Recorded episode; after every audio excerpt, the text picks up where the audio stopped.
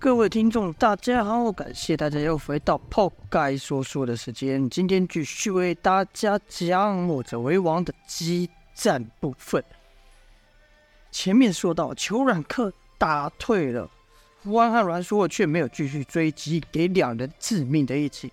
不是因为心软啊，而是因为项羽的出现。项羽所散发出那高手的沉重感，让裘冉克被迫。放弃了胡安和阮硕，而面对项羽，两人甫一交手，裘软克就被项羽逼得不断后退，情急之下，便使出全力朝项羽劈去。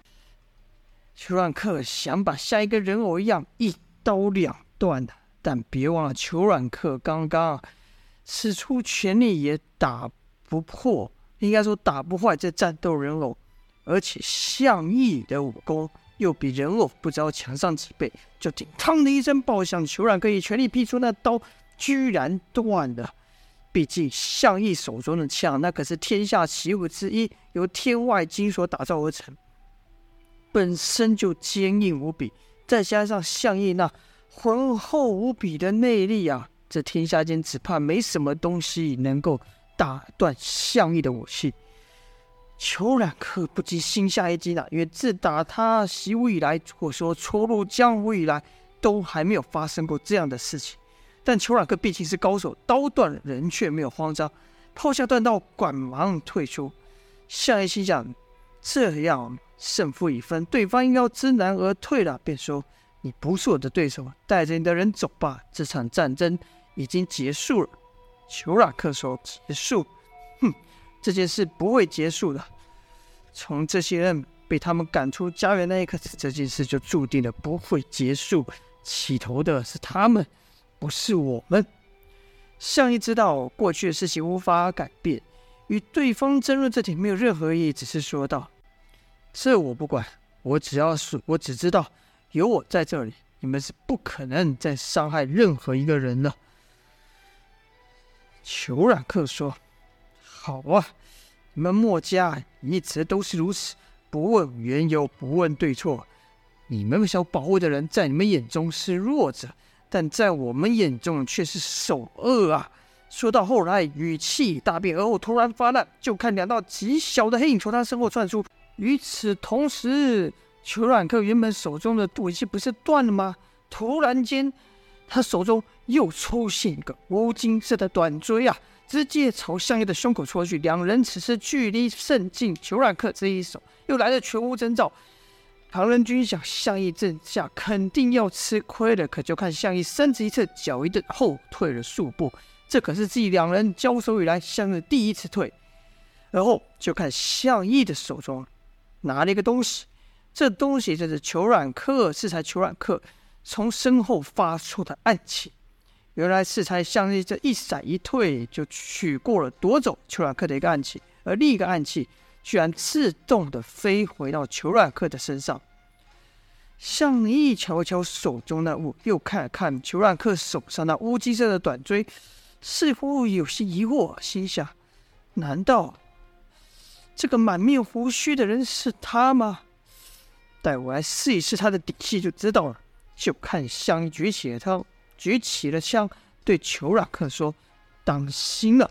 旁人就看人影一晃，项羽已经冲出去了。跟着听到“呲”的破空之声，乃是向义挥舞手中枪所发出。待听到声音，这时向义的枪已经打出去了。这还是旁人第一次看到向义主动出击呀！同样是一招鬼斧神工，但……在项羽的手中使出来，可完全是不一样的威力。裘冉克面对项羽的攻势，就看他手中短这一变，变成了一把短刀，而后就使出刚才打退胡安的三十六路快刀抵挡。但这种寻常的招式，在项羽面前根本不堪一击。裘冉克的快刀才出到第二刀。就险险被项羽的枪给扎上，裘冉克只得赶紧变道，这次使出的是如门的力挽狂澜的，但依旧挡不住项羽。就看裘冉克不住的后退，不住的后退，对，逼到几乎是足不点地的程度。而项羽呢，则是步步紧逼，丝毫不给对方喘息的机会。裘冉克一连换了好几种不同门派的招式，但都挡不住向义呀。向义的枪始终不离自己的要害，裘冉克越打越急躁，越打胸口这无名火越盛。这情景让他想起了一件往事，当时他也是被人逼到如此程度。一念之时，裘冉克全身经脉爆线，突然大吼道：“是他们先动手的，是他们！你为什么不相信我？我没错，我没错。”裘冉克再度出招，力量和速度居然暴增数倍，使得也是鬼斧神工，刀枪相击之下，两人都被震开了。向义没料到对方的武功居然能突然暴增，这一下震得向义是手臂发麻。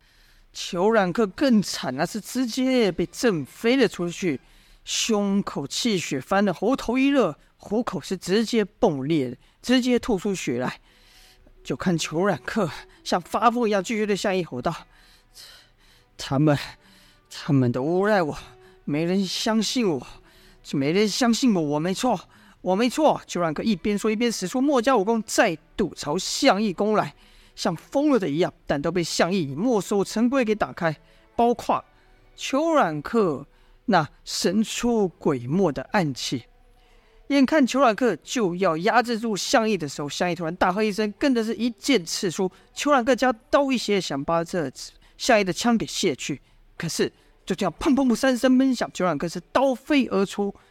原来向义那势若雷霆的一枪其实是虚招，引得裘冉克出招的同时，连出三脚把裘冉克踢得直接在半空中翻了一个跟斗。落地之时还没展开攻击，一脚又来，啪，把裘冉克直接踢翻了过去。与此同时，裘冉克手上的武器也被向义给夺走啊。裘冉克被向义这几下打的是眼花缭乱、头晕目眩呐、啊，而且向义这几腿还都踢在裘冉克的穴位上，使裘冉克暂时无法动弹。就看向义看了看从裘冉克手上夺来的武器，而后说道：“这确实是我做的百灵盒。你是童飞？”听到向义说出“童飞”两个字，一众墨家子弟几乎不敢相信、啊。就听王丽说道：“童飞，他，他，他难道是童大哥吗？”另一位墨家子弟说：“童飞，他不是早死在战乱之中了吗？”胡说什么？我听说他没有死，只是背弃了墨家，所以墨家人才甚少提起过他。还有人说，听先生说，本来想让他当下一任首领的，他，他怎么会变成这样了？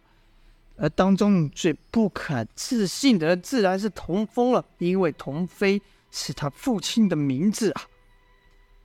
童风就觉得脑袋好像被人重锤了一下，嗡嗡作响，无法思考，只能两眼愣愣的看着眼前那个被向义唤作童飞的裘冉克。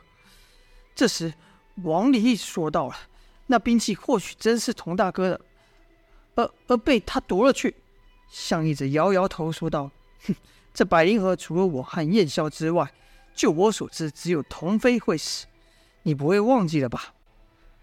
其实，王离刚看裘冉克使出墨家武功后，也隐隐约约觉得他就是童飞。此刻听向义问话，便说道：“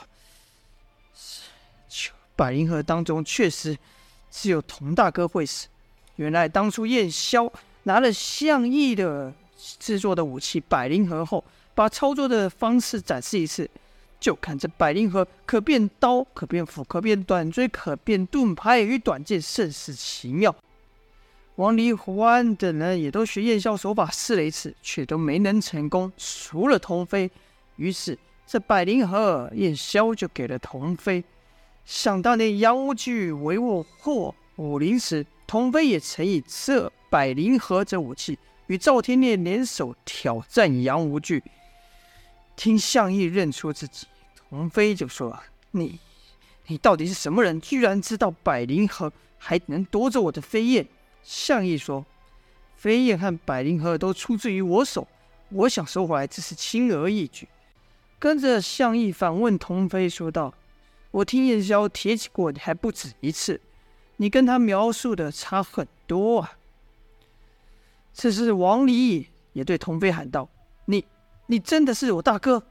童飞冷冷的看了王离一眼，说：“我不是，你认识的那个人已经死了。”语气甚是决绝，让王林一时间不知道该说什么。